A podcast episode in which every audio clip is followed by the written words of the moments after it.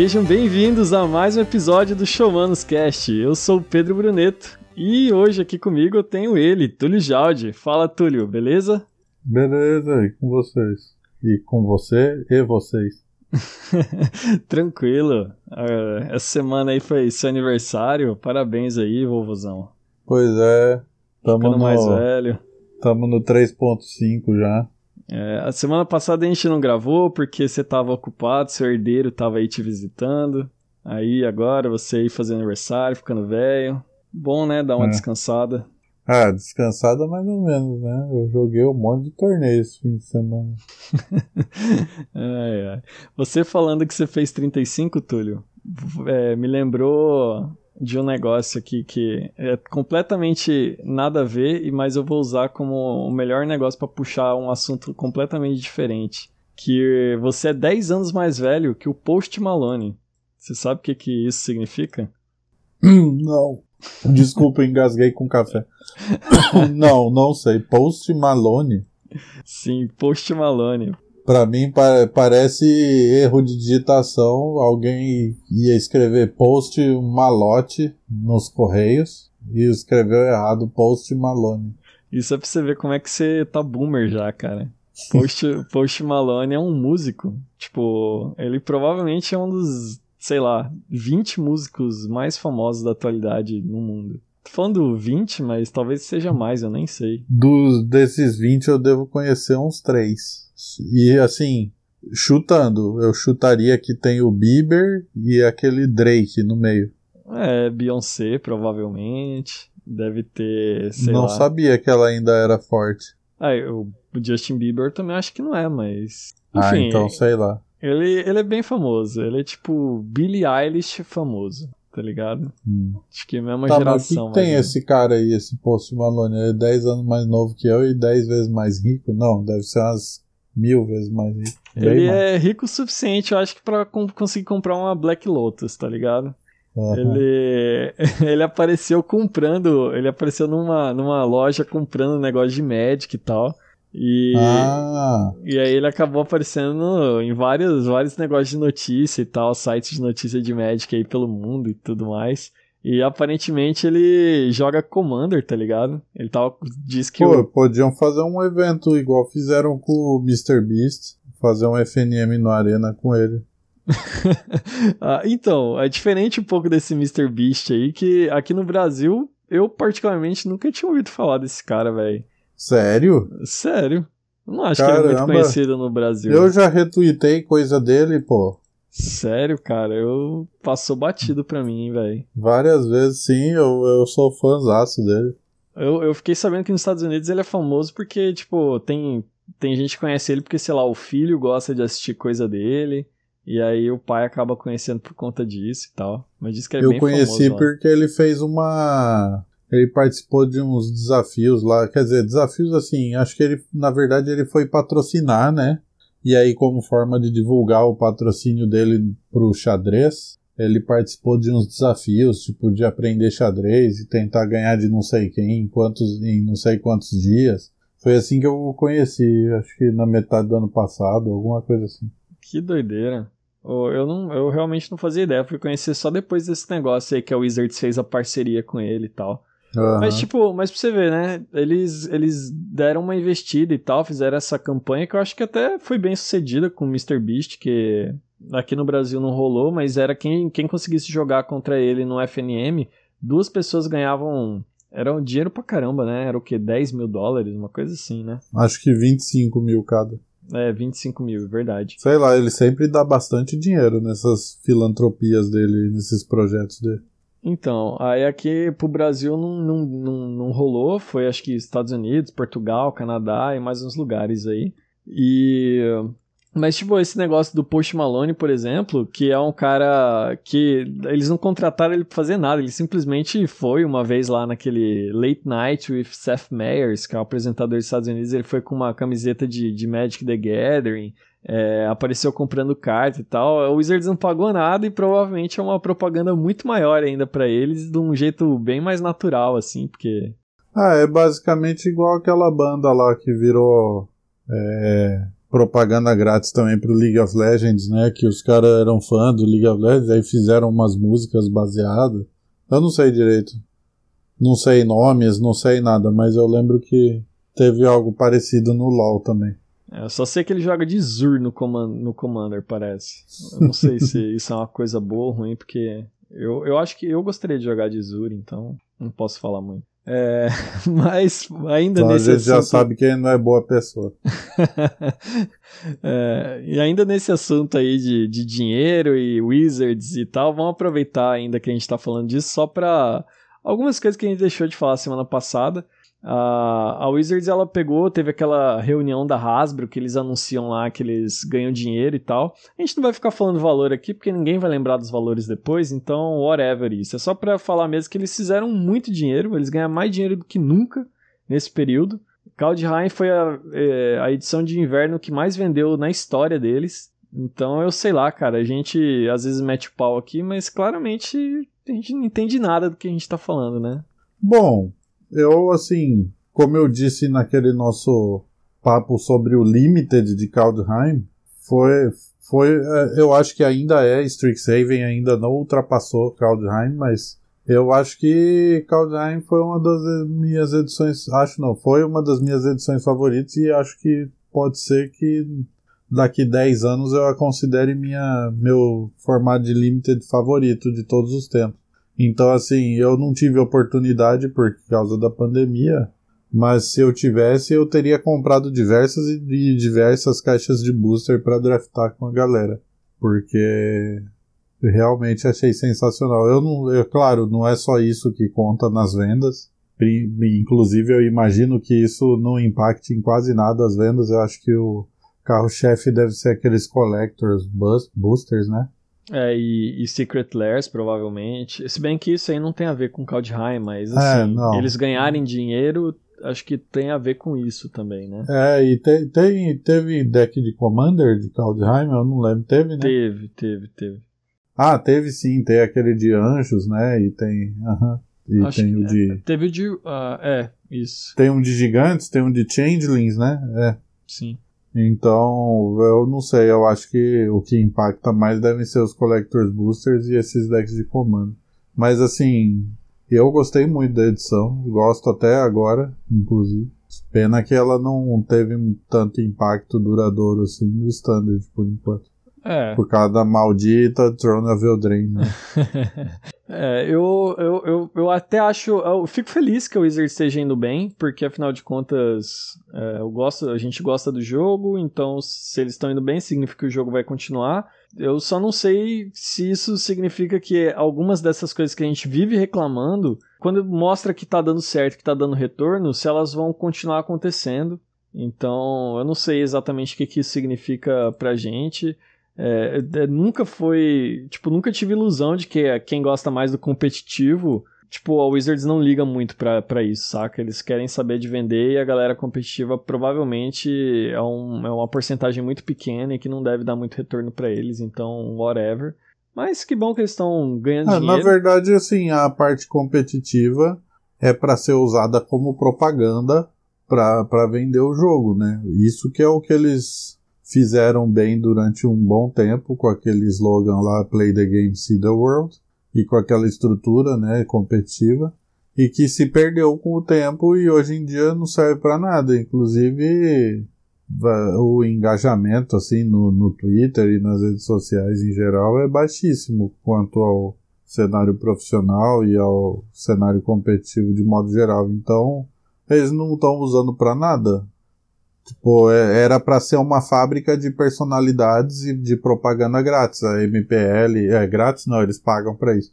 A MPL e a Rivals, mas no fim das contas eles não usam para nada. Inclusive, eu não sei se você viu, tem um torneio que vai rolar. Eu tenho até que dar uma olhadinha depois. Eu vou deixar o link, já que eu não tô com ele aqui na mão, eu deixo o link para vocês verem depois. Eles, na verdade, eles já tinham anunciado, já tinha um tempo também, sobre um. Eles vão chamar alguns streamers, tipo, bem famosos, tipo, na casa aí do, das centenas de milhares de, de seguidores, para jogar um torneio. E aí eles vão chamar jogador de, de, outros, de outros jogos, que não jogam Magic. Vai ter jogador de xadrez, inclusive. É, uma... isso a gente falou no último episódio sobre o o vídeo do CGB, né? Do Cover. Go Blue. Ele falou sobre essa, essa, esse projeto aí. Eu, inclusive, falei que é uma cópia do projeto do xadrez, né? Que, que foi, foi intitulado, se chamou Pog Champs. O xadrez, o grande boom do xadrez aconteceu com isso. Quando eles fizeram um torneio com aquele XQC e o. Nossa, esqueci o nome do cabeludinho, desculpa. Mas era um cara. Ah, Voy Boy. É o cara do. Um cara do League of Legends, um cara do Fortnite. E aí teve sessões de coaching e tal, de xadrez com eles, que também foi tudo gravado e passado ao vivo. E por fim teve o torneio.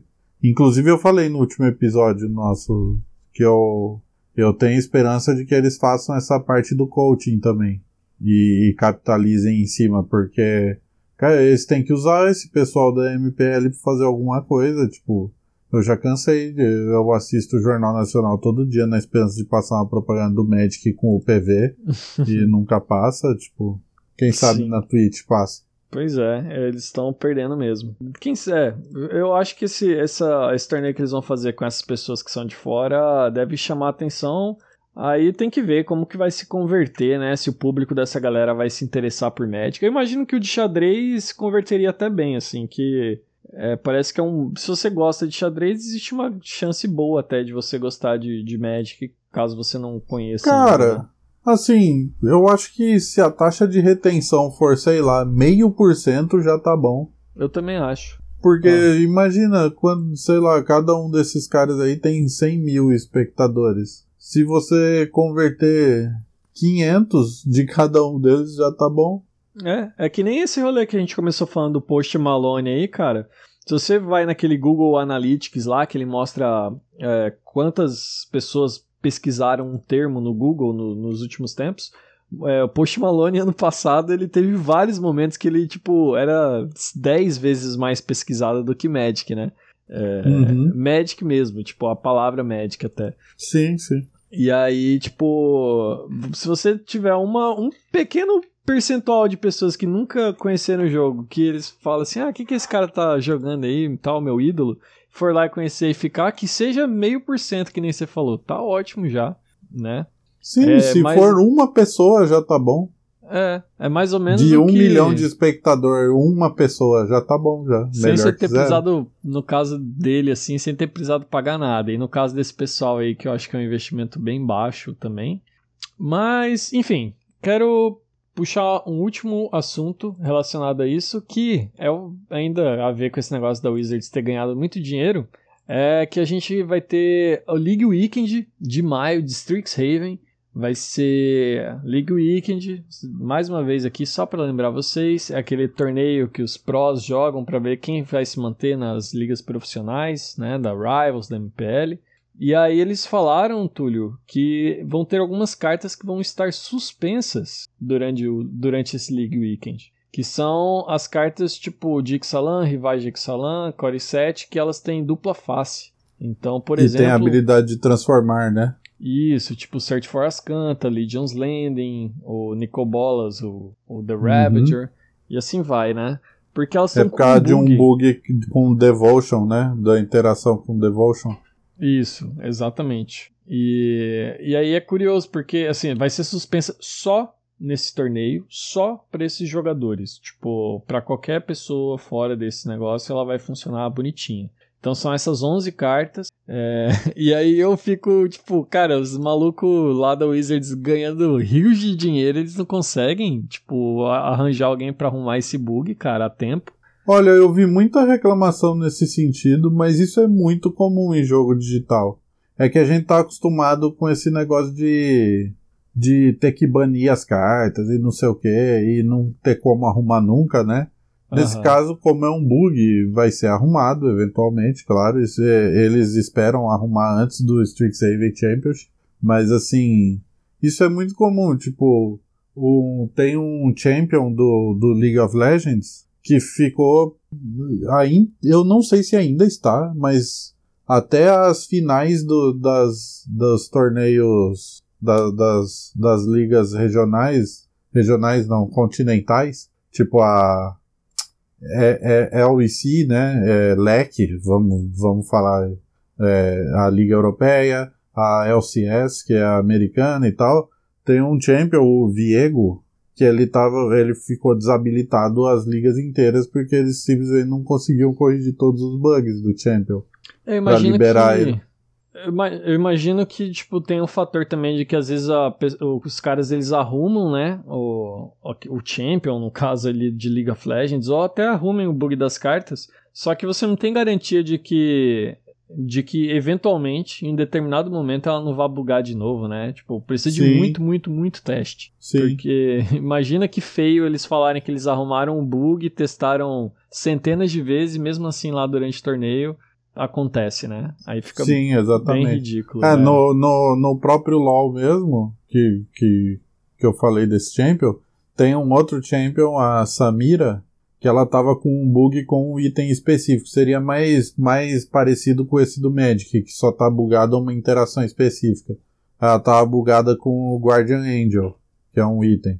E aí no, no competitivo, no profissional, você é, tava proibido de fazer build com esse item com essa campeã, com essa mira. Então, tipo, isso acontece direto em jogos digitais, até no maior jogo digital do mundo, né, que é o LoL. Quer dizer, uhum. sei lá se é, mas já foi, ou. Ou é um dos mais, né? Tipo... É, tanto faz. É, tem a visibilidade enorme e acontecem essas coisas. Então, assim, o povo ficar de mimimi com isso, ok, é, é ruim pro jogo, é, mas assim, fazer o quê? É melhor do que não fazer nada e largar lá bugado e disponível para jogar, né? Pelo menos eles estão fazendo alguma coisa e falaram que estão corrigindo o bug. Eu, eu, eu concordo com você e discordo ao mesmo tempo, porque acho que também é, é, é tipo assim, é, é, ficar muito no, na zona de conforto, falar assim, ah, mas tipo assim, melhor que fazer nada, não sei o quê, porque os caras estão ganhando muito dinheiro. Eu sei que são departamentos separados e tal, mas já falei isso aqui outras vezes, a Wizards não é empresa de esquina, tá ligado? Pra, tipo... Mas ok, ok, tudo bem. Tipo, não, dos, mas dos eles vão corrigir, não é que é. as cartas estão banidas e nunca vai ser feito nada a respeito. É só que, assim, foi, foi descoberto isso há três dias, sei lá, quatro dias, e eles tomaram essa decisão em cima da hora porque acham que não dá tempo de corrigir em tempo hábil. Eu acho isso melhor do que adiar o torneio ou, ou ou largar do jeito que tá, entendeu? É só isso que eu tô falando. Que eu vi muita gente reclamando como se fosse fim do mundo, mas assim, é uma medida que eles decidiram que iam tomar e pronto, porque porque é melhor do que não fazer nada. É, eu, eu prefiro guardar minha indignação para coisas que eu acho que valem mais a pena. Então. Exatamente, era isso que eu ia falar. Tipo, tem tanta coisa pior que acontece e ou ninguém reclama, ou reclama e esquece no dia seguinte. Essa daí não, não merece nossa energia, não.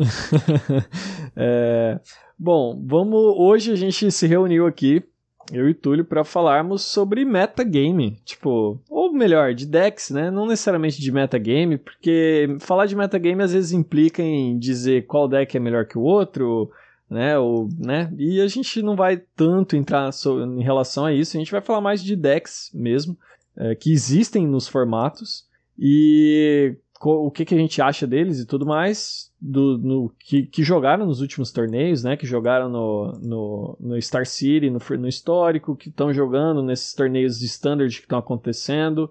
E antes de entrar só, já que a gente vai falar desses torneios, vou deixar também um link aí na descrição do podcast. A gente vai ter um torneio da Insight, que é um dos que a gente vai mencionar aqui durante o episódio. É, são torneios gratuitos que eles estão organizando, tá? Só que eles têm limite de vaga. Eles têm, nesse caso aqui, vão ser 256 nesse torneio. Ele vai acontecer no dia 23 de maio, agora, de 2021. Ele paga. Ah, só uma coisa, isso não é da Insight, não. É Fade to Karma. Ah, é verdade. Da Desculpa. Insight são aqueles de sábado que dão vaga pro Invitation e tal. É verdade. Que dão 3 mil em premiação. Obrigado pela correção, Túlio. É isso aí, galera. Foi mal, é, errei o nome. É o Fate Karma, é verdade. Inclusive aconteceu agora, né? Verdade, no, no último final de semana. Eles não cobram nada, é, dão premiação em dólares para até os, acho que o oitavo. Não cobram dinheiro, né? Isso. É. Cobram sua paciência e sua sanidade mental, porque que plataforma ruinzinha. É, Pelo plata... menos é de graça. É, é, até o oitavo lugar eles, eles pagam dólares. De quinto a oitavo recebe 20 dólares e 3k de gema. Do quarto lugar é 40 dólares e 10k. Enfim, primeiro lugar recebe 220 dólares e 38 mil gemas, tá? E, e ganha uma e ganha uma passagem aí também, um, um invite para jogar um evento deles que vai ter mais para frente. Esse sim ele deve dar uma vaga para alguma coisa mais interessante, provavelmente para o Strixhaven Championship, né? E o formato é single elimination, single elimination, tá? Best of three, você vai jogar melhor de três. Se você perder uma, você já tá fora. Então é isso aí. Eu acho que vale muito a pena participar.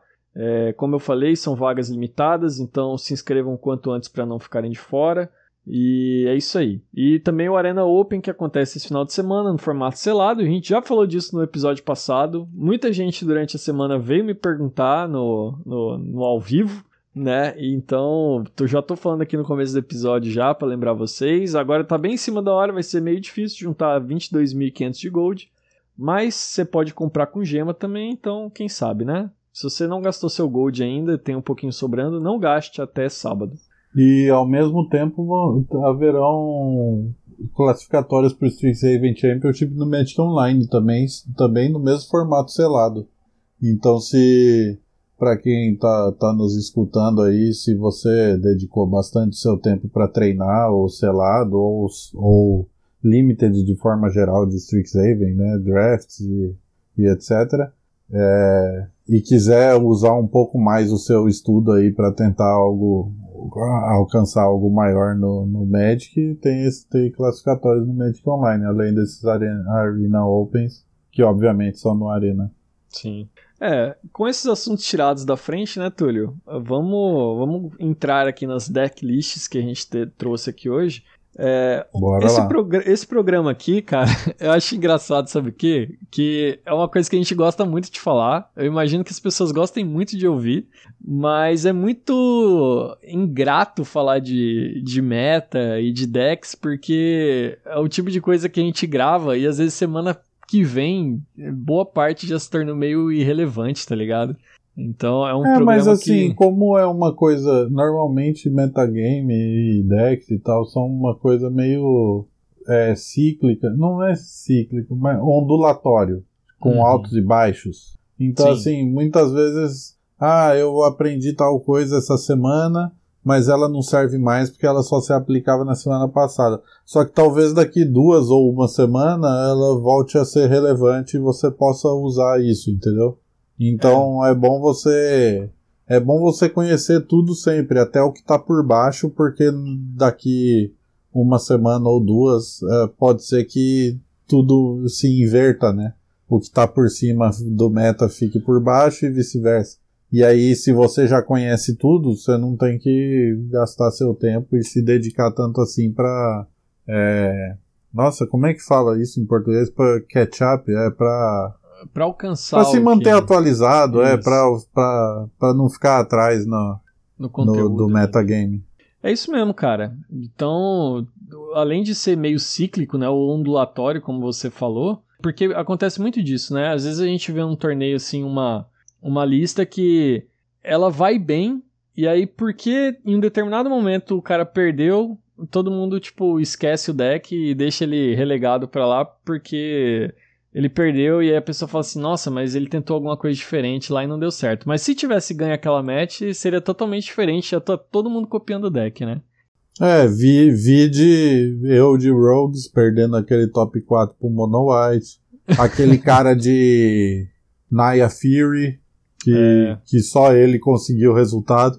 É, e, e, agora eu tô falando isso também porque a gente vai falar aqui de decks de pacto, né? Que Tainted Pact que, que tá aparecendo aí no histórico e tal, que ou vai vingar ou não vai. Vai depender muito dos resultados que fizer, que foram fazendo aí nos torneios por agora, né? Mas é, o que, que a gente teve de torneio grande por agora, cara? A gente teve os Star Cities, né? Os satélites e o do final de semana lá, que é o Strixhaven Championship Qualifiers de 5 mil dólares que eles pagam. E aí a gente meio que viu boa parte de coisas que a gente já vinha falando aqui, que a gente ia mencionando ao longo dos episódios, desde que Strixhaven saiu, que são decks que estão tentando inovar ali com Faithless Looting, né? Então você tem deck de Fênix, você tem os decks rápidos de Arcanista e tal, que tentam usar essas cartas. O é, que, que você achou, Túlio? Que esses decks estão vindo para ficar ou é só o pessoal tentando fazer moagem mesmo? É, eu acho que é, as, as cartas de arquivo místico, né, que, que balançaram mais o Historic, da, oh, desculpa, das cartas, né, do arquivo místico que mais balançaram o Historic, eu acho que Inquisition of Kozilek foi o grande vencedor, digamos assim, porque ela, ela colocou no mapa o Rogues, ela melhorou o hack dos arcanistas, assim como com, a, com em conjunto com Faithless Looting, né, como você mencionou. Ela melhorou muito o, o Orzhov Auras. Sim. E que mais? Tem mais um deck aí. Ah, o de Pacto usa, né? Porque ele é com a Inquisition e o Thoughtseize. Ele pode usar dois descartes, tipo, é o dobro já. Parece pouco poder usar dois, mas é o dobro. Se não existisse Inquisition, só ia poder usar o Thoughtseize, porque o deck tem que usar no máximo uma cópia de cada que não seja o, o próprio oráculo ou o pacto, né? Então, assim, é, eu acho que é a carta que mais impactou. Faithless Looting ajudou muito o Ragdos Arcanista e fez surgir o deck de Fênix. Mas assim, eu, acho esse eu achei esse deck de Fênix tão ruim, mas tão ruim. porque, porque assim, o histórico é um formato muito é, poderoso, digamos assim, em, ao redor das criaturas. Você tem jogando, por exemplo, o Gru Agro, que é absurdo. No turno 3, às vezes o cara já tem 10 ou 12 de poder na mesa. Então, assim, você se. Você fazer todo um contorcionismo, um nado sincronizado, um arremesso de peso, você faz as Olimpíadas todas, todas, só para conseguir um bicho 3-2 na mesa no turno 3, tipo, é, a ideia não. é que seja mais que um bicho 3-2, né? É, mas assim, o mas deck prática... não tem acesso às spells grátis que tem nos outros formatos, tipo, não tem Manamorfose, não tem sei lá o que mais de Gitaxian Probe é banida, né? Mas quando jogava no Modern, por exemplo, esse deck, eu, eu acho que tinha Gitaxian Probe. Se não tivesse, pelo menos Manamorfose tinha, então, assim, tinha como fazer com sorte, digamos assim, tinha como fazer duas Fênix no turno 2, por exemplo. É, é, muita diferença de você fazer uma Fênix no turno 3 só, que é o que mais acontece. E a outra parte do deck, que é a parte mais fair, digamos assim, né, justa, que é a, par a parte de tentar ganhar com Sprite Dragon e Brazen Borrower. A Stormwing parece... Entity também. Isso, Stormwing Entity, é. Essa parte também parece meio capenga, porque é que eu tô comparando com as versões do deck que tem no, no Pioneer e que existiam no Modern, né? Por isso que eu acho que eu tô achando tão underpowered o deck, porque assim, ele não tem o Treasure Cruise para dar reload quando dá tudo errado, igual tem no Pioneer, e ele não tem as spells grátis que tem que tinha no Modern. Então, sei lá, parece que é um deck assim, é um deck de, de viúva, né? A pessoa não, não superou ainda o luto do, do, do Faithless Looting ter sido banida no Modern e a pessoa não consegue superar o fato de que no de não ter de não ter o Treasure Cruise e o nossa, esqueci a outra carta que tem no Pioneer também. Mas acho que, acho que esse é um deck que, cara, enquanto essa Fênix, Arclight Phoenix, ela tava válida no, no Standard, em todos os momentos do Standard, alguém tentou fazer essa carta funcionar e jogar. Tipo, sempre. É, saiu uma coleção nova, o pessoal ia lá e tentava fazer a carta funcionar. Todas as vezes. E aí é óbvio que quando o Faithless Looting veio, ia ser a primeira coisa que a galera ia tentar, né? Porque você juntou as viúvas do, do deck no Modern com as viúvas do deck no Standard, tipo, e casou, né? E aí. mas eu, eu, eu gosto do deck, mas eu também acho que ele é underpowered, tipo. Porque, assim, coisas. Tem muita coisa utilizando Grave no formato. E, e aí é meio que óbvio que quando você vai. É muito fácil se preparar contra Grave hoje em dia, sabe? Tipo, acho que Graph Digger's Cage é uma das cartas mais importantes do formato. É, você tem também o, aquela outra que exila o Grave, aquele artefatozinho de uma mana e tal, que o pessoal usa Tem bastante. a lanterna. É, isso, a lanterna. Tem Scavenging Use, Callous Blood Mage. Nossa, eu, tinha até esquecido o Kalos Blood Mage. Não Tem a tá nova jogando- sensação dos sideboards também, Go Blank. Goblank tá jogando deck de rogues, né?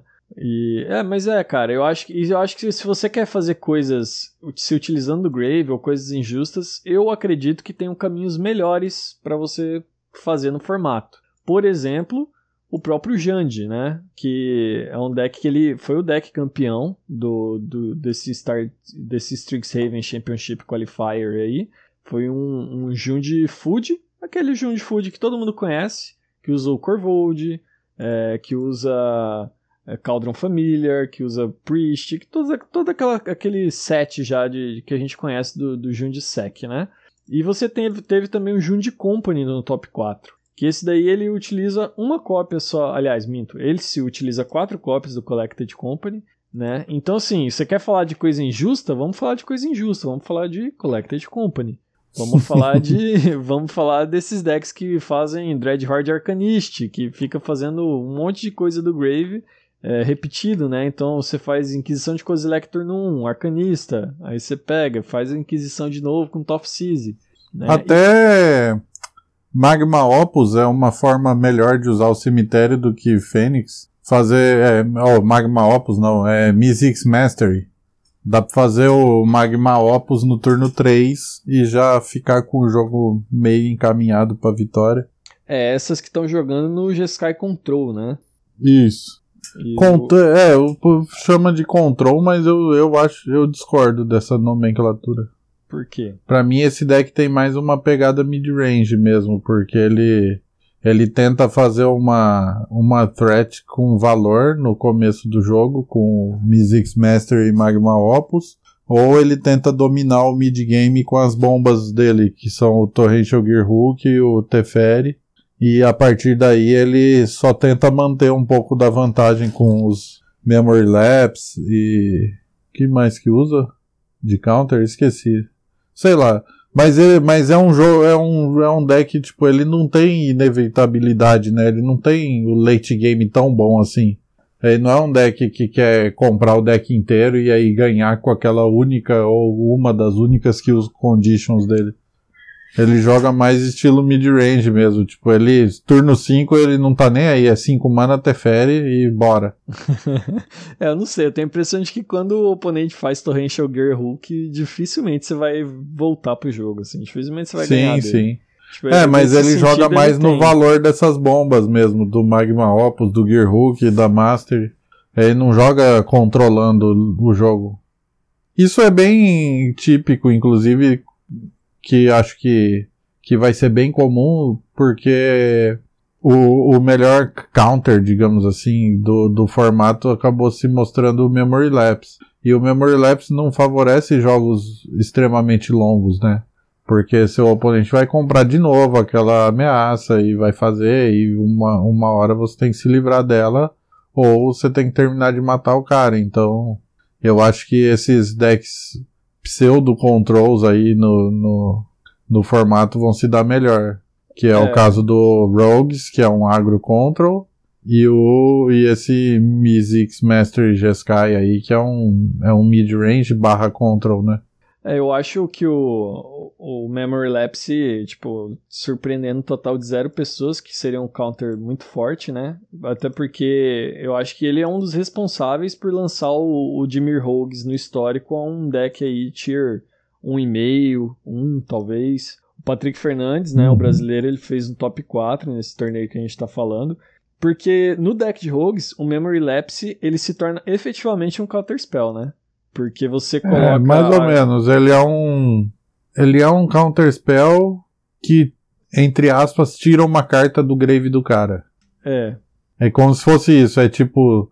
Duas manas, anula mágica alvo, aumenta o deck do seu oponente em um card e tira uma carta do cemitério dele. É, no contexto da sinergia do deck é isso. Isso, só que aí você vai tombar essa carta, né? Tipo, é- ela, ela é uma carta de tempo, é um anula tempo, né? Que você, você só tá prolongando a, a ameaça. Só que aí com Rogue, como você vai tombar de qualquer forma, ele nunca mais vai ter acesso àquela carta, né? Isso. Então, tipo, deu, eu acho que é onde, onde funcionou melhor, assim. Ou um dos me- melhores, melhores casas pro deck. Tipo, aí É. você tem Brainstorm também. Que E tá é isso, eu muito. queria falar da Brainstorm porque foi a carta que mais me decepcionou. Ah, é. é Sim. porque não tem Fatland, né, Túlio? Não é só isso, porque tem, não tem Fatland. É porque o formato não tem as spells grátis, tipo, você pagar essa mana pra fazer a Brainstorm realmente custa no formato. Tipo, seu oponente tá fazendo Llanowar Elves e Gru Spellbreaker e sei lá o que mais, e você não tem Daisy, nem Force of Negation, nem Force of Will pra você se manter é, no páreo, né, pela corrida com, com- no impacto com a mesa.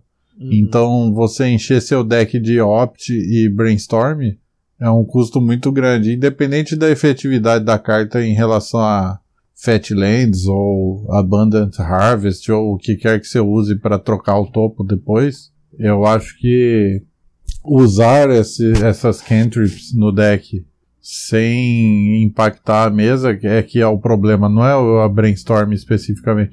Por exemplo, é só você ver, por exemplo, que o Rogues do Standard não usa Opt. Sim.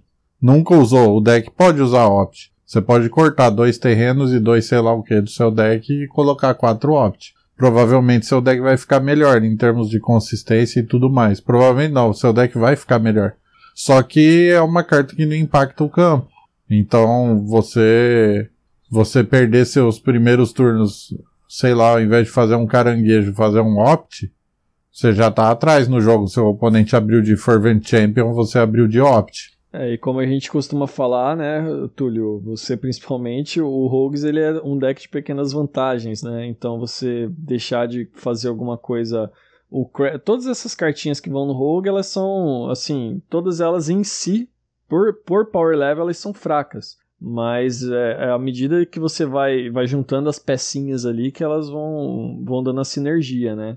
E aí, Sim. claro, é, eu, eu particularmente, inclusive, eu não, se eu fosse jogar hoje um torneio com Rogues, eu acho que eu não usaria Brainstorm. Não pra falar que a carta é ruim e tal, mas é porque justamente por conta disso, assim, eu não me vejo abrindo mão é, dessas pequenas vantagens aí pela consistência, sabe? Eu já acho que o deck é bem consistente. Ainda mais se você tem no histórico ainda que você pode usar Inquisição de Kozilek, Seas e Fatal Push, eu não vejo por que, por que não usar um Crab no lugar dos Brainstorm, assim. É, é uma, é uma opção meio. Eu não vou dizer duvidosa, mas é meio assim. contestada, na, pelo menos na minha cabeça, porque eu, eu realmente não gostei de brainstorm no formato. Eu usei em vários decks e nenhum ficou boa de verdade. Sempre me dá a impressão de que eu tô jogando mana fora, porque, porque os decks não têm mecanismo de, de, de recuperar essa mana, né, que você tá gastando.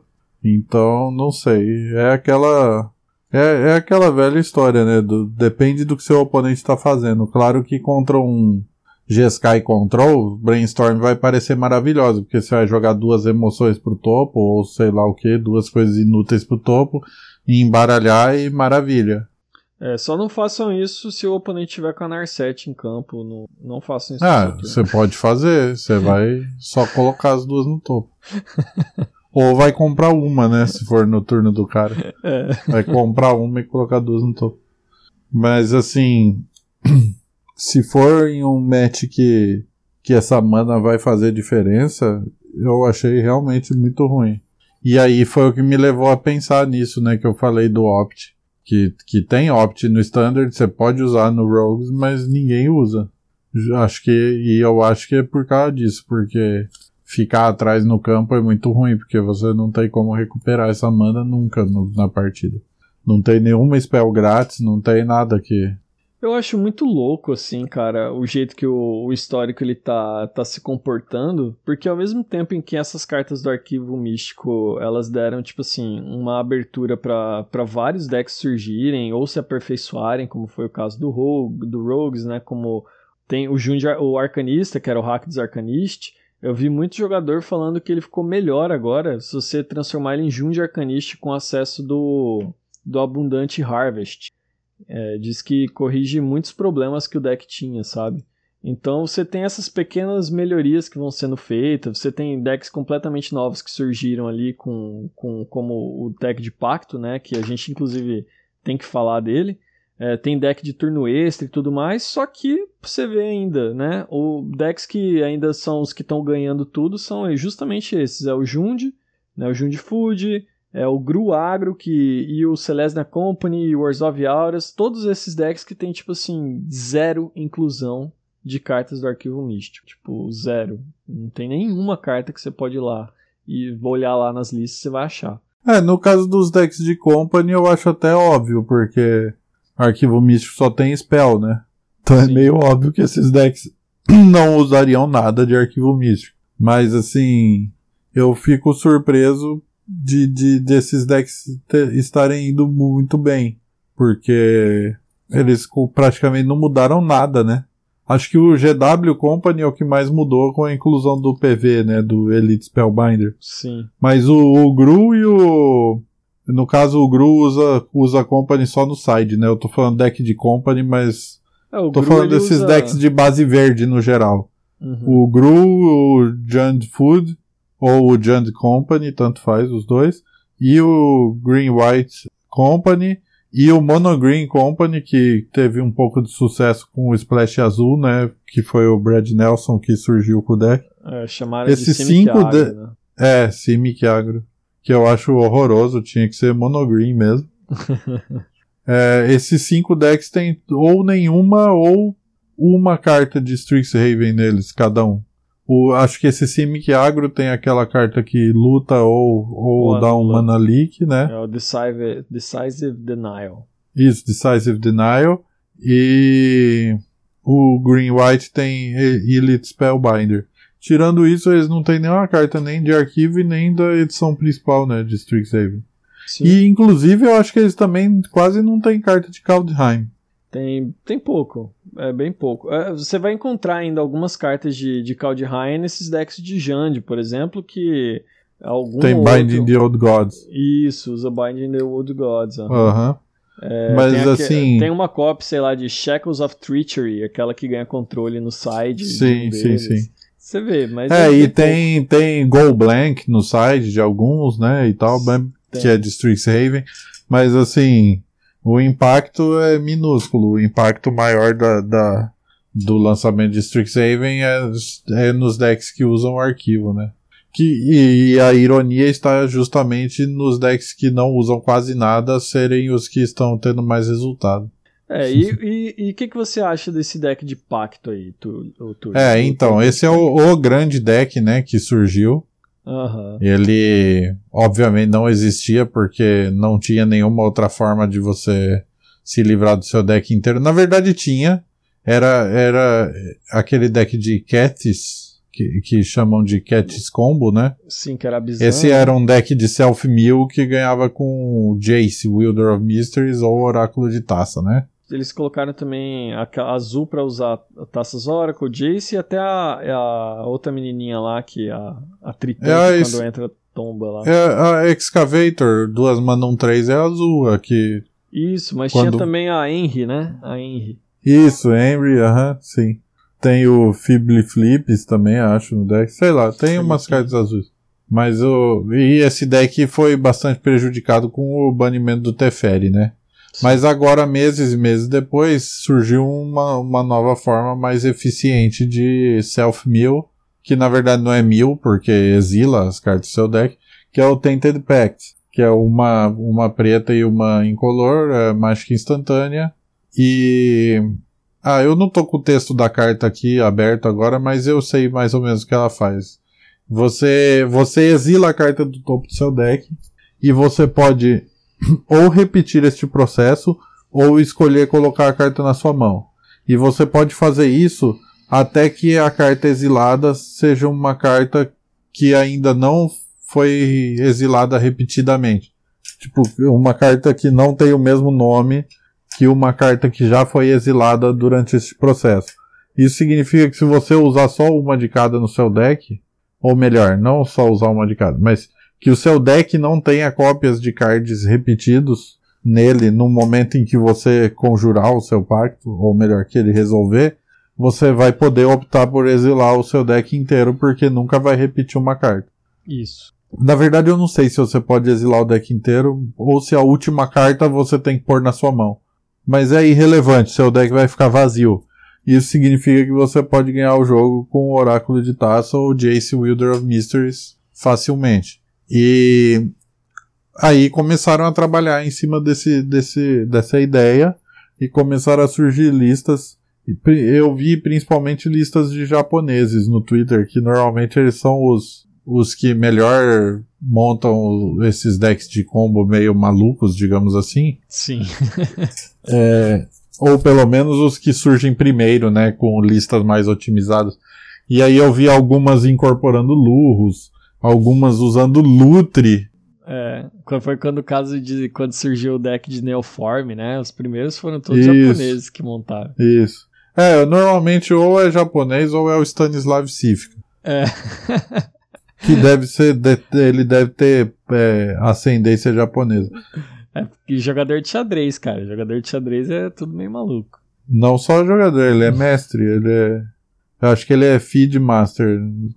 E ele tem quase rating para ser International Master, que é o segundo maior título que tem. Caramba. Depois de Grande Mestre. É.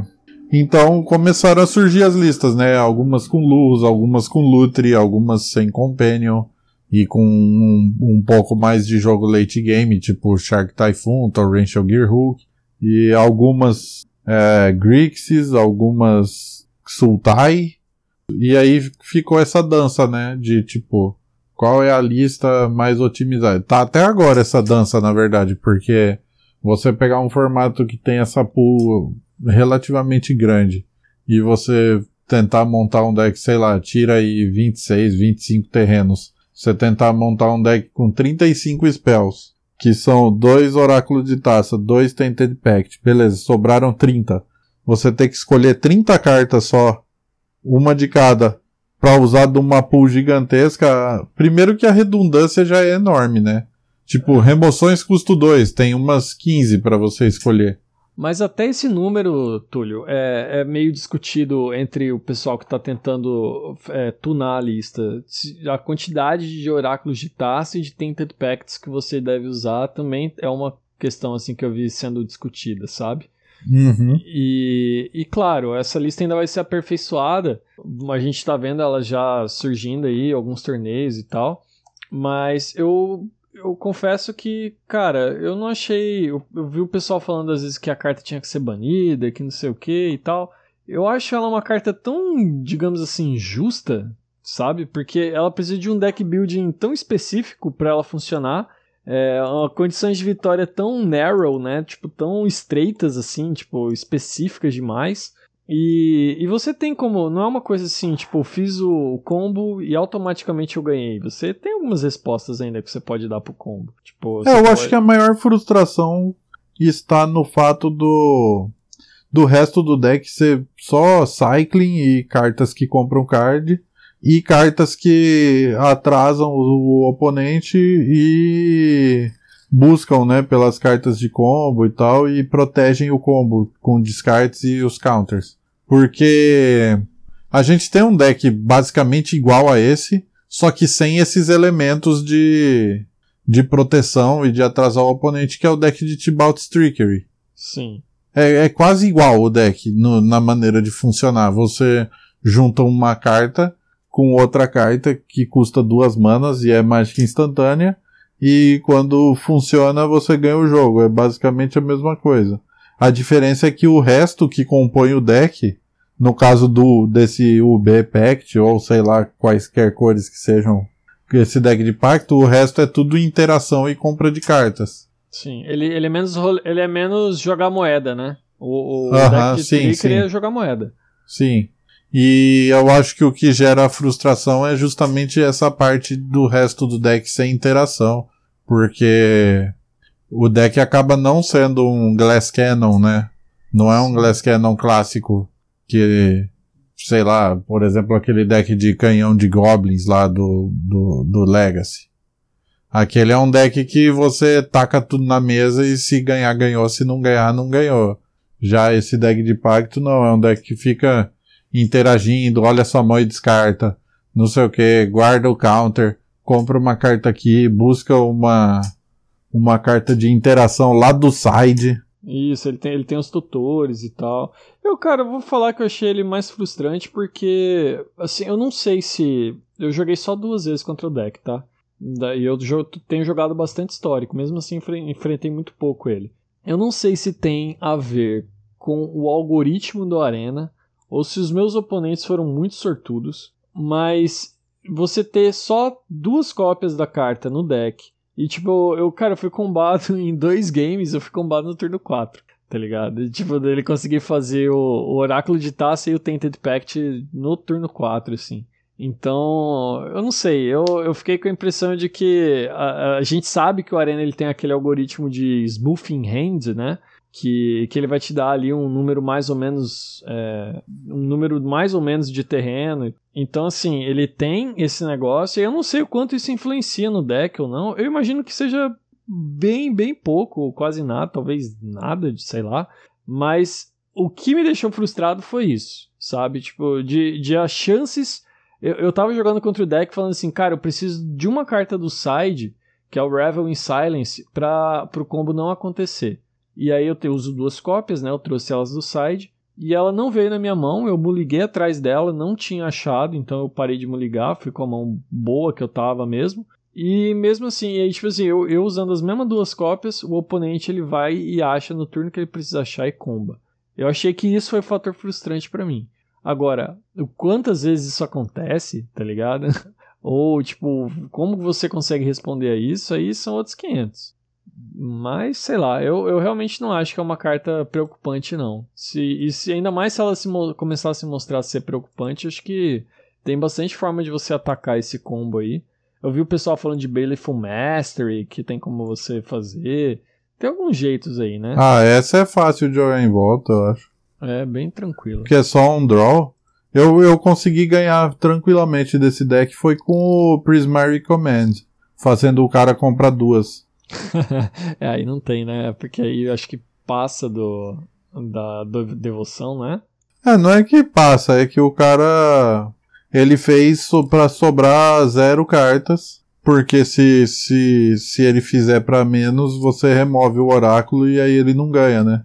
É, mas digamos que se ele removeu todas as cartas do deck dele, mesmo com Baleful Mastery, tipo, ele vai ter uma carta no deck, tipo, duas, três cartas no deck, ele já perdeu, né? É, depende, porque ele pode ter, sei lá, uma Omen of the Sea no campo, alguma coisa assim que dá mais um de devoção. Ah, é. Ou uma Ascanta bugada, flipada. tá, entendi. É, não sei. Mas assim, esse deck parece muito com aquele de Neoform também. No modo de jogar, né? Ele faz duas spells custo 2 e ganha. E os dois têm bastante restrição no deck building. Então, assim, eu acho que a, a, maior diferença que eu vejo nos decks, eu não joguei o suficiente contra e nem ouvi muita reclamação a respeito. Mas a maior diferença que eu vejo nos decks é que esse deck de combo é, é pura interação. Tipo, ele, ele, tem um monte de remoção, counter e descarte. Hum. Os outros decks desse tipo não são assim, eles têm um monte de coisa é, vento, né, que a gente chama, um monte de, de, de draws horríveis. Que não interagem, não se protegem, não fazem nada. Por exemplo, esse Neoform, o cara tá lá no meio do jogo, ele compra um tuk-tuk não sei o que. que não faz nada, é 3 é. 0 3. É, o Neoform, inclusive, acho que até hoje ainda é um dos decks assim, com maior win rate pra você jogar na ladder do Arena no Best of One. Uhum. Por, porque ele vai consistentemente assim ganhar no, no turno 3, né? Então. Uhum. Mas é, cara, o, o, esse deck de pacto aí, vamos aguardar os próximos capítulos. O deck ficou melhor bem colocado aí, ficou em sexto lugar. Fez 9 de 2 no É, torneio. o, o maior problema desse deck é que esse aguardar novos capítulos vai demorar um monte, porque no League Weekend não vai ter ele, né? Ou vai? Ah, não, vai, vai, vai. É só, só não vai poder usar Search for as Canta, né? Eu tô maluco, ah, eu não, confundi. Nicobolas também. É, eu vi o pessoal usando Nicobolas na versão Grixis dele. Aham. É, É. mas tá, mas o deck tá válido, eu tô viajando. eu é, ele roda sem isso, né? Tipo, Uhum. Mas é, é, bom, pra finalizar essa parte do histórico, a gente vai falar um pouquinho de Standard também. Eu só queria falar de um deck assim que me impressionou nas últimas duas semanas jogando o formato, que foi eu vi várias versões dele. A que eu joguei foi o Boros, que é o Boros Prowess, eu chamo assim, porque é basicamente isso que ele faz. Mas você vai encontrar o pessoal jogando com versão Selesnya, Naya, Temur. E aí vão, vão mudar, claro, muitas cartas. Que usa o. Usa o Soul Scar Mage, usa a Luma Mancer, que é aquela Strixhaven. Kleber. Usa Ah, o Kleber. É o Clever Lumamancer. Que é uma mana 01, né? Que, que ganha mais 2 mais 2 com Magecraft. E aí você vai ter Arcanista da Horda Medonha e outras cartitas mais que você vai usar pra ficar pumpando as suas criaturas lá. Reckless Rage, Defiant Strike e a melhor de todas, na minha opinião, que é Invigorated alguma coisa, que é uma carta de Rampage. Rampage de Kaladesh, né? Que é duas manas, dá mais 4 mais 0 atropelar, ou mais 2 mais 0 para duas criaturas e atropelar. Cara, é um deck sensacional, eu gostei bastante dele, fecha os jogos tipo turno 4, batendo 20 e poucos. É Ele é basicamente um Boros Feather agro. Sim, sem muito Gary Gary, né? ao invés de ficar gerando valorzinho e mid-rangezando a partida, você simplesmente mata o cara, né? Exato. É, sem, que nem eu falei, sem muito Gary Gary. E aí o que muda se, se a pessoa for usar as outras versões dela é que do deck é que eu vi o pessoal usando aquele duas manas, 2-2, que também tem Magecraft, só que ele é uma mana verde, uma de qualquer cor, que ele ganha um marcador mais um mais um. Aham, é o Dragon não sei o que. Isso. E aí, às vezes, o pessoal dá preferência a usar essa carta ao invés da, do, da Kleber. Que por sinal foi uma das cartas mais criticadas na, na temporada de spoilers, né? Todo mundo Foi? achou que seria um lixo. Eu, eu não, não vi o pessoal criticando. Eu confesso que eu gostei dela quando eu bati o olho, porque eu gosto de carta que, que ganha marcador E automaticamente. eu achei ela um lixo também, não vou negar. Mas depois que eu joguei uma vez com ela no draft ou selado, sei lá onde foi, eu fiquei de queixo caído. Olha só. O bicho ficou 8-8 rapidão, aí eu bati, paguei 4 e já tá 14-14 e eu ganhei e nem entendi nada. Meu amigo, que máquina. Eu fiquei meio, o quê? Já ganhei? Que jogo sem graça. É, mas é isso, esse foi o deck que eu mais gostei. Você teve algum que chamou sua atenção, Túlio, que você quer explorar mais aí? Chamou minha atenção de, de, de quê? De diversão ou de... De diversão, de resultado, que você, o critério é seu. T- tiveram dois que chamaram minha atenção. O, o Simic Taking Turns me chamou a atenção principalmente pela win rate baixíssima dele. que eu não sei se tem a ver com as builds ou o que, mas naqueles metagame reports lá, acho que o, o, que, mais, o que foi mais generoso com ele tava mostrando 35% de porcentagem de vitória. Que eu me lembre, pelo menos. Eu não, não ando muito bem da memória, mas foi um deck que foi muito mal, mas que me agradou bastante. Inclusive eu comecei a fazer uns testes com ele. Foi um dos decks no qual Brainstorm me decepcionou de uma maneira surreal. E aquele Abundante Harvest, em compensação, também te ajudou, né? Que é uma carta que vem surpreendendo todo mundo que joga com ela, assim, tipo. Isso, isso. Abundant Harvest, se eu pudesse fazer aqui, eu não sei como que faz aquele símbolo falando. É, é maior, né? É, É, sei fala. lá, é, eu colocaria um- uns 20 do símbolo de maior, assim, Abundant Harvest maior, maior, maior, maior, maior que Brainstorm. e outro deck que vem me, me surpreendendo muito é o de é o G-Sky lá, de Gearhook e tal, que a gente já falou a respeito. Justamente por ele ter essas, eh, vamos dizer, as mão, mão Splinter Twin, vamos chamar assim, de fazer o é, descartar Magma Opus no turno 2 e no turno 3 fazer Mizzix Mastery, né? que é uma combinação. Claro, não ganho o jogo, eu tô brincando de falar Splinter Twin. Mas é. Mas é uma combinação que, tipo, te deixa com uma presença de mesa muito boa contra agro, e enquanto já mata um ou dois bichos do cara. E ainda repõe as duas cartas que você perdeu, né? Compra duas cartas. E contra outros decks você não é obrigado a tentar fazer isso no turno 3. Você pode guardar pro late game para fazer com Torrential Gearhook e tal. Então é um, esse é o deck que me agrada por ser mais meu estilo de ter várias formas de jogar as partidas.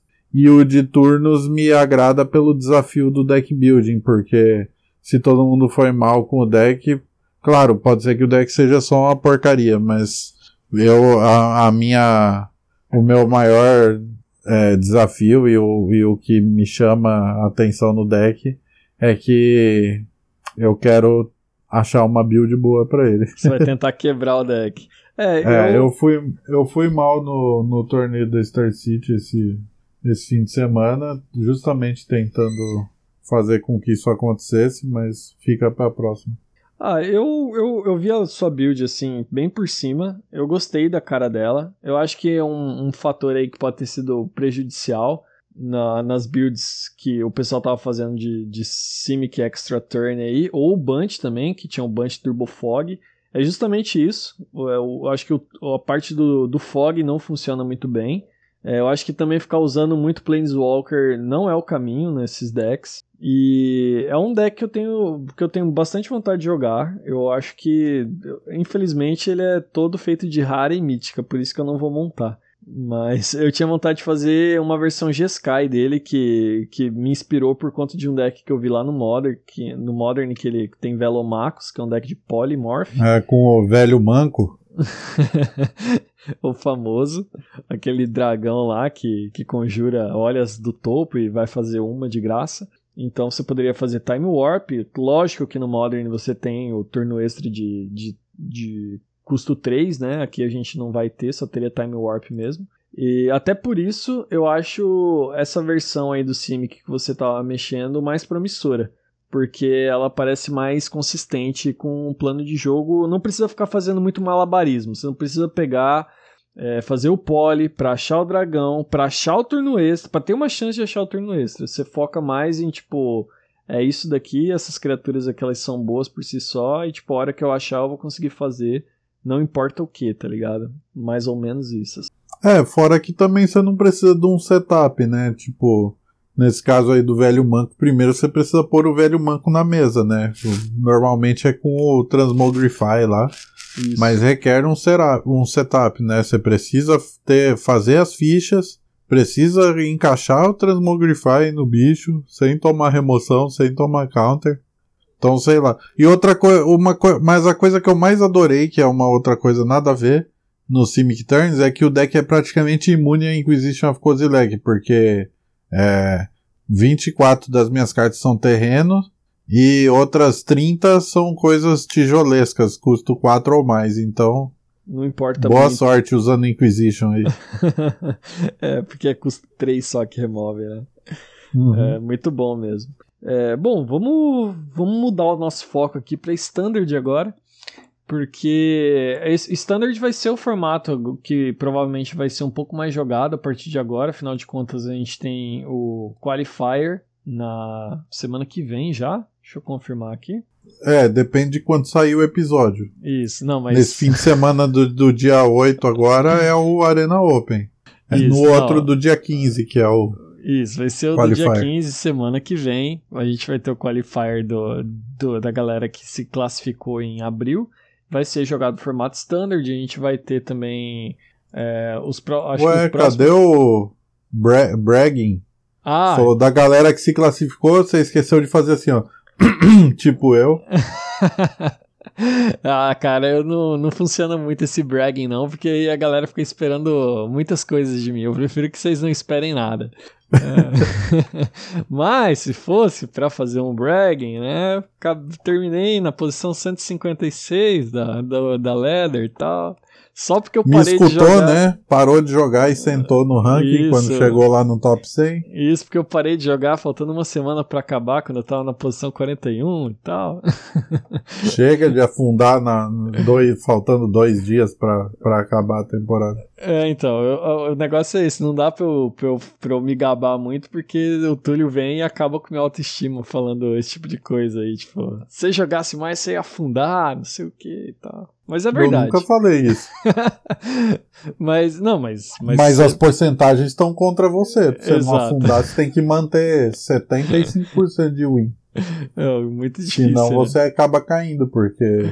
Exato. Todo mundo que tá acima de você tá sentado no ranking, então você só vai enfrentar os caras lá no 85%. Você tem é. que ganhar todas. Se você perdeu uma, você cai pra 500 já. E chega um ponto que não, cara, realmente não vale a pena, porque eu vejo que nem o Rafael Levi que pegou o rank 1 né, nessa season de, de abril. Cara, ele tava tendo que ganhar, tipo assim, é, literalmente isso mesmo que você falou, 80% dos jogos, e aí ele ganhava, tipo, quatro seguidas quando ele tava na posição 3 e ele não subia, cara. Bom, isso já aconteceu com você, né, Túlio? Você Eu ia falar, falar isso, isso serve para você dar valor pro, pro, pro, pros seus amigos e companheiros de equipe que fazem isso. Porque eu peguei número 1 em dezembro, número 1 em janeiro, e em fevereiro eu peguei número 1 e número 2. É, e, e em, em um ranking e no outro. Né? Sim. É verdade. Então, cara. tipo, Valoriza os amiguinhos aí, porque é árduo o, o, o, grind. Ok, passou esse momento, momento humildade aqui no podcast. Vamos falar Olha, então eu, vou, eu vou ser sincero, eu não tô manjando muito de standard, não. Ah, mas, mas aí assim... que. Mas eu ia falar exatamente isso, cara, porque o, o pessoal não fala que standard. Inclusive eu deixei standard por último, é, porque é capaz aí de ter gente que não vai querer escutar o podcast até o final, porque, ah, vai falar de standard, porque é o formato que a gente já não aguenta mais, é tudo igual e tal. É isso, né? Tipo, você vai falar assim, ah, mas não manjo muito standard, é tudo igual. É que na verdade não existe standard, né? É, é Throne of Eldraine Block Constructed com uma pitadinha de Coria, é só isso. É, não, não, não, vocês se enganam, meus amigos. Tem, tem, tem deck novo aí, beleza. A maior parte é a mesma coisa, ou pequenas mudanças, ok, é verdade. Mas, mais, mais, dito isso, tem algumas coisinhas um pouco diferentes rolando no Standard. Ou, pelo menos, o que a gente pode dizer é, tem uma quantidade absurda de decks rodando no Standard. Para os padrões, é, e agora é claro, tem um deck do, que é Kaldheim Constructed, né? Que usa Jaspira Sentinel Magda, Ezeka's Chariot e Goldspan Dragon. Verdade, eu odeio esse deck, cara. Eu odeio o deck, deck é basicamente. Ah, não, eu tô falando asneira. Na verdade, o deck é Throne of Eldraine Constructed, só que a pitadinha é de Kaldheim. Que o resto do deck é Innkeeper, Bone Crusher Giant, Lovestruck Beast, Embercleave. Vixe, velho. Não tem como escapar de, de Throne of Eldraine, né? Não, não tem. Não tem muito pra Puts, onde correr. Grilo. Mas, mas esse deck, vamos começar por esse deck que você falou, Túlio, que o Gru é um deck que ele tava meio sumido do formato por conta de, de um outro deck que tinha aparecido, que era o deck Naya. Né? A gente teve algumas versões do Naya, a gente teve Naya Tokens, Naya Fury, que era o deck de dobrar o poder da criatura, tinha o deck Land, Naya Landfall, enfim, tivemos algumas interações desse, desse Naya aí, todas funcionando de forma muito parecida, e ele meio que matou o Gru, né? Porque você não tinha mais tanto sentido assim você jogar de Gru, sendo que o Monohead ele se tornou um pouco mais é, consistente, ou talvez um pouco melhor do que ele estava antes de Kaldheim. É que ele é mais rápido, né?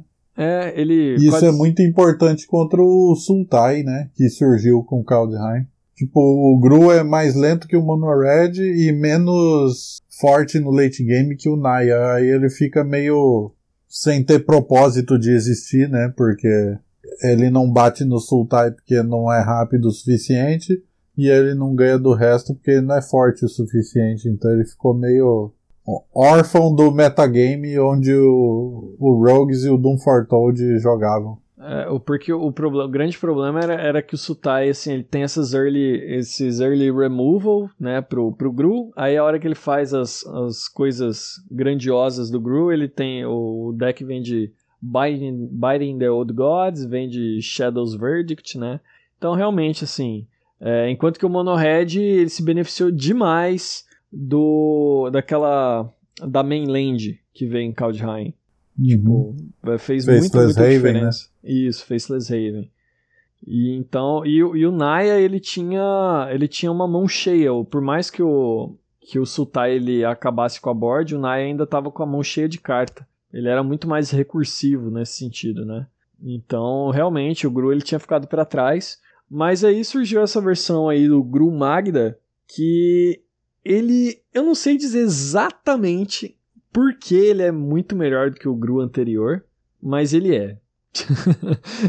ele, eu acho que ele é mais rápido que o Gru, porque você tem o Jaspera Sentinel, que vai ser, ele vai te ajudar a curvar um pouquinho mais rápido assim, ou pode bater também se precisar, ele consegue blocar algumas coisas, porque ele tem 1/2, ele tem reach, então ele acaba ficando bom um pouco contra Rogues, ele acaba ficando um pouco bom contra Monohead. E aí você tem a Magda, é, que ela vai te ajudar a rampar, digamos assim, né? Ela pode te ajudar a rampar em criaturas mais rápidas, em Embercleave, é, no Goldspan Dragon, num...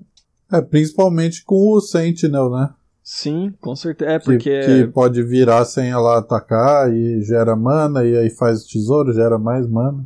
Ela se aproveita melhor daquele anão 3/1 que tem aventura, né? Que também é outro do, do bloco de Eldraine aí que ele funciona, ele funciona bem nesse deck. E ele tem uma interação, tipo, digamos assim, meio surpresa da Magda, que não é surpresa, óbvio, porque tá escrito na carta.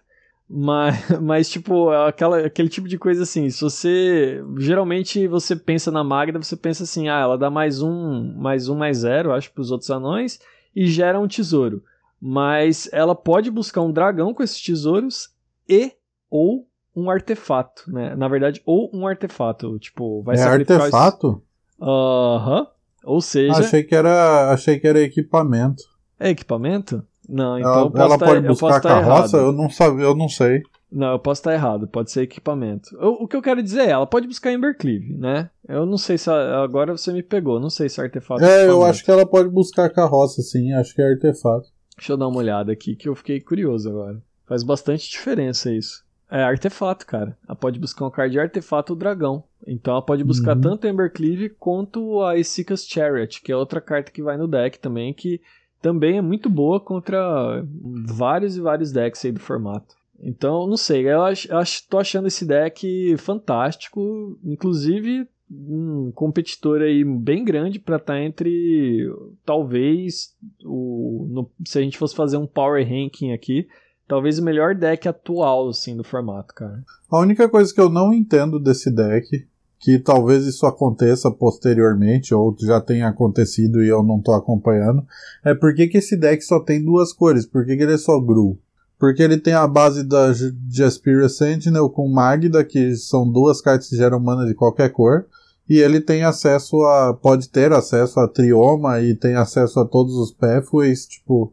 Por que, que esse deck não é Naya, ou Temur, ou Jund? Eu nunca entendi. Não é pela Desde que eu vi a primeira vez. Não Pode é... ser porque simplesmente não precise de outra cor. Tipo, ah, já tem. Tipo, não tem como mexer no deck, digamos assim. O deck é isso aqui engessado e fim. Mas nem no side não tem nada que possa ser usado de outra cor, eu não sei. É, eu, eu, eu tenho a impressão de que ele não quer prejudicar, assim. É, talvez não tenha necessidade mesmo ou prejudicar a consistência de você. Porque você meio que quer que venham as cartas que costumam vir no, durante um game, assim. Você meio que. Não, tá, mas o deck, o deck não usa nenhum dos castelos. Se você trocar quatro montanhas e quatro florestas por, por, por exemplo, Pathway UG e Pathway é, UR, Izet e Simic, você já você vai ter 16 fontes azuis já no deck as quatro Sentinels, os oito Trioma, ou Trioma não, os oito Pathways e as quatro Magdas. Fora os Goldspan Dragons também, que geram tesouro e pode gerar mana de outra cor. Tipo, por que que o deck não tem, por exemplo, Negate no side? para poder jogar melhor contra o Sultai. Que inclusive é uma coisa que apareceu no começo de Kaldheim, né? Os Grus eles estavam dando um splash pro, pro azul só Sim. pra colocar uma nula. É verdade. Sim. Não tinha pensado nisso. Tipo, por que que não tem nada assim no, nesse sentido no deck? Eu nunca entendi. Porque ninguém pensou quando era assim. Mas como não? Já existia isso e já existe o Naya também. Tipo, por que, que você não pode splashar Showdown of the Scouts e, e, Giant Killer no side, sei lá, ou no main deck mesmo. Já existe isso. Por que, que esse deck não faz isso? Eu nunca entendi e eu queria que alguém me explicasse, mas eu acho que ninguém sabe. Eu acho que ninguém sabe. Eu, o que eu senti jogando contra o deck é que quando você vai remover as coisas desse Gru, é um é tipo é muito problemático assim, porque o Jaspera Sentinel, você jogando de rogue, ele atrapalha bastante. É, além de você ter esse fator de ramp. Então, assim, você se sente às vezes tentado a fazer aquele famoso Bolt the Bird, né? O problema é que, e se você não fizer, ele vai fazer as coisas dele mais rápido, isso é um fato. É, ao mesmo tempo, se você fizer, aí a próxima coisa que ele descer, por exemplo, uma Magda, você precisa remover também. Tipo, não dá para deixar ela na mesa porque os tesouros dela vão virar alguma coisa importante. Ou vão rampar o, o oponente também. Se você. É, e ela nem precisa se arriscar tanto em combate normalmente para ficar gerando tesouro. Ela Isso. pode ficar tripulando carroça ou virando para gerar mana com o Sentinel, né? Exato, e, e, assim, se você também não tira ela, você deixa o outro anãozinho 3/1 mais forte te batendo. Aí você precisa remover ou ele, ou o anão, né? Ou a, ou a Magda. E aí a, o oponente vai fazer a carroça. E aí você, tipo, a carroça é difícil de você remover ela. E aí você, ele vai fazer o dragão. O dragão é difícil você remover ele, mesmo que você remova, ele deixa vestígio ali. Então assim, é Edgewall Keeper, não pode deixar na mesa. Então tudo que o deck faz assim é meio que preciso remover urgentemente essa carta aqui. E você não tem tanta carta assim para ficar lidando com essas coisas, sabe? Uhum. É, eu acho, tô achando muito muito embaçado esse deck aí. Fora que ainda tem Lovestruck Beast e Bone Crusher Giant, que batem duro. E Embercleave também para equipar uma dessas e finalizar é, e aí, o jogo. E falando de Rogue, assim, que é um deck que eu. que foi o deck que me ajudou a me manter classificado aí pro, pro Qualifier Weekend, tava com uma win rate muito boa com ele, tipo, acima de 70% e tal, com, com mais de, de 70 jogos. Eu realmente estava achando ele nas semanas que eu estava jogando o melhor deck do formato. Mas, cara, achei. Uh, parece que o pessoal se adaptou muito rápido ao deck.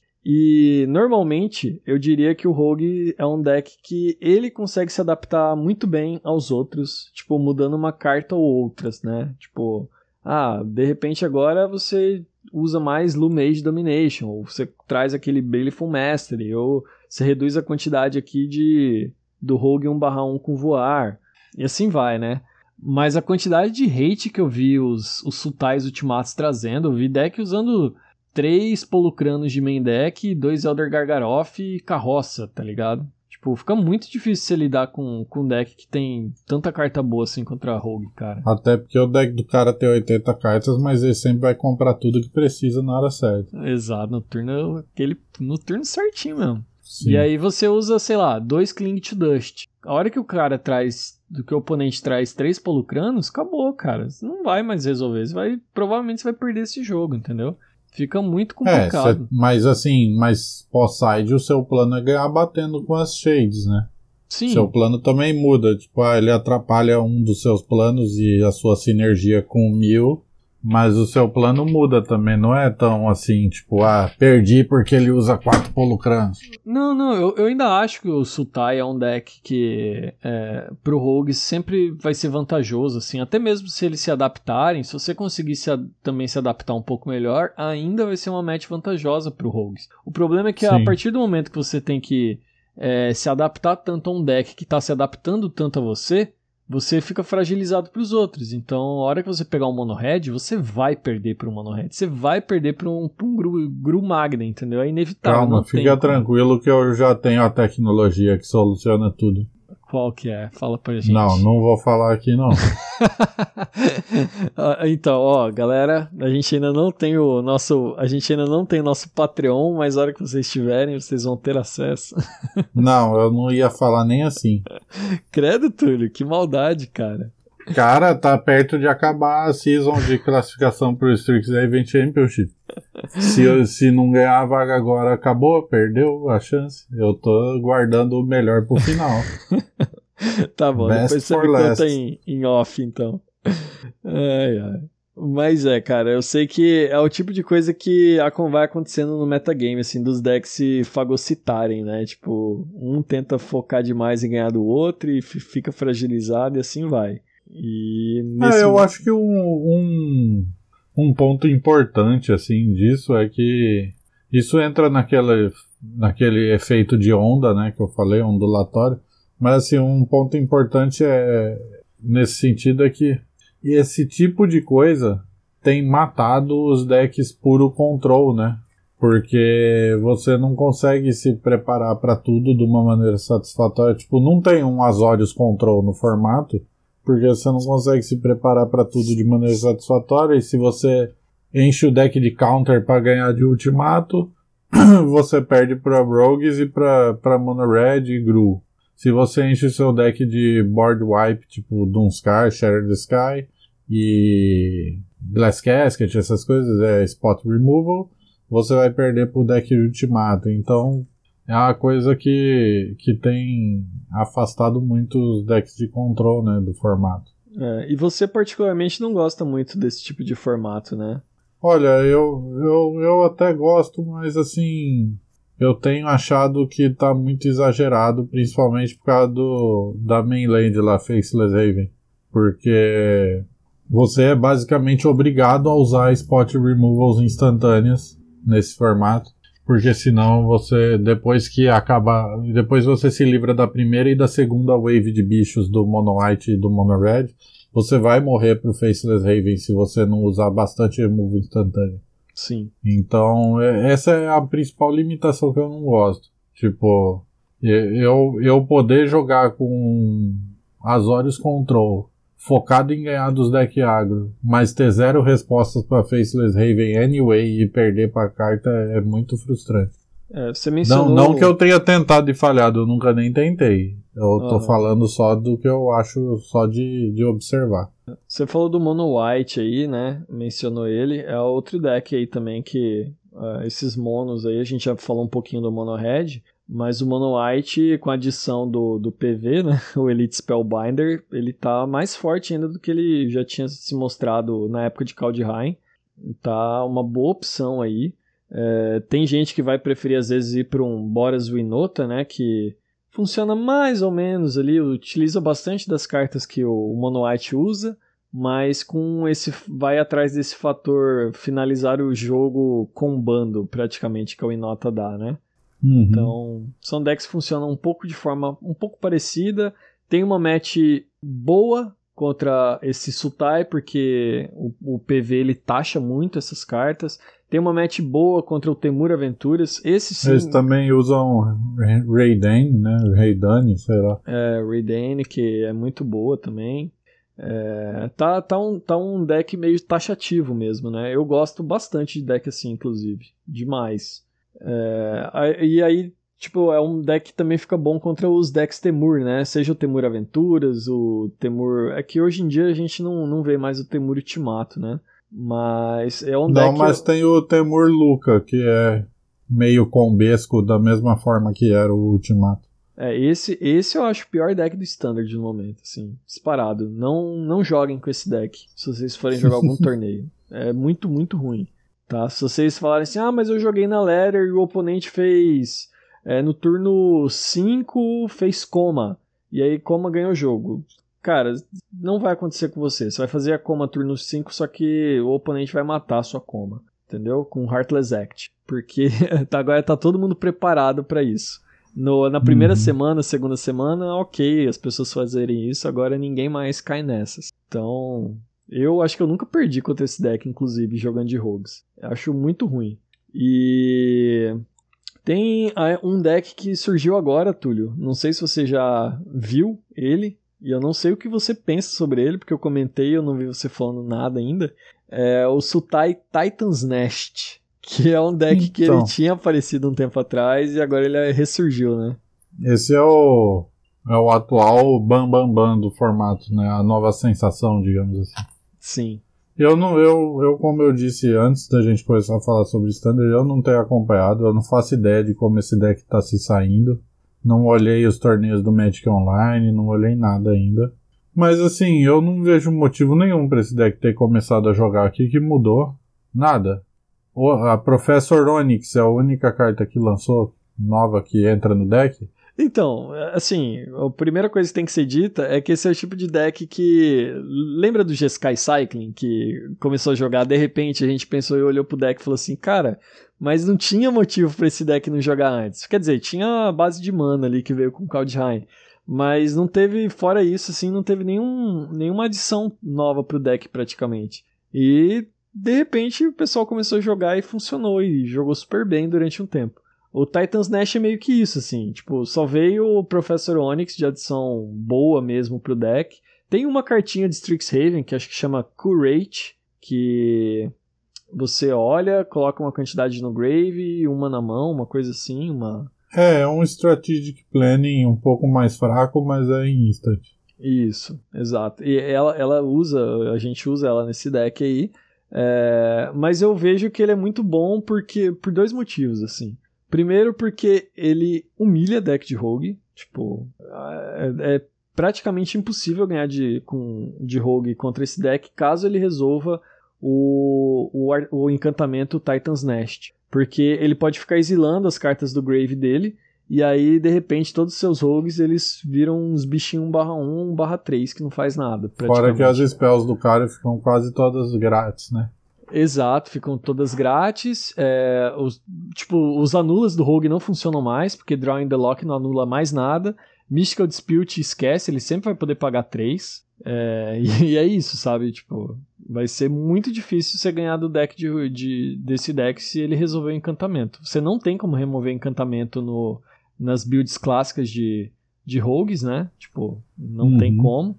Então é complicadíssimo. O, a única chance que você tem de ganhar é duas coisas: não deixar o encantamento resolver. Só que se você ficar focando em anular esse encantamento, tem outras coisas que ele pode resolver que são problemáticas. É, e você a outra chance de ganhar é, é, milando o oponente, porque ele próprio vai se milar bastante. Ele usa Strategic Planning, ele usa esse Curate, ele usa Thirst for Meaning.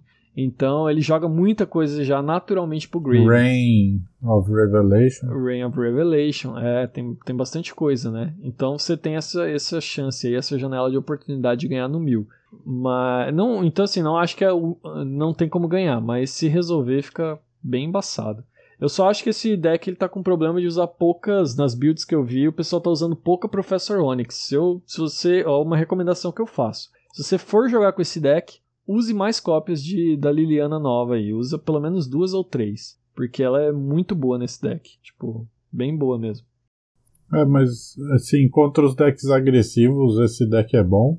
Ah, ele, ele é bom pelo mesmo fator que o Sultai Ultimato é bom, sabe? Ele vai ter ele vai ter acesso a aquelas coisas. Inclusive, tipo, é o tipo de coisa assim, eu não, não sei se no formato tem motivos meio que para existir dois, dois Sultais que funcionam de forma bem parecida, sabe? É, você vai ter Shadows Verdict, você vai ter Bind the Old Gods, você vai ter Heartless Act Eliminate, vai ter todas essas coisas que o tem Ultimato tudo tem. isso no deck? O deck é de Iorion? Não, o deck não é de Iorion, mas você Porque pode... assim, é, tem umas 14 spells do deck que são só de comprar carta. É, mas pós-side você tem muito jogo contra, contra deck agressivo. Ah, tá. É, tipo... É, mas é, ele não é um deck de Orion mesmo. Inclusive, eu não sei se isso é um problema ou uma solução para esse deck, inclusive.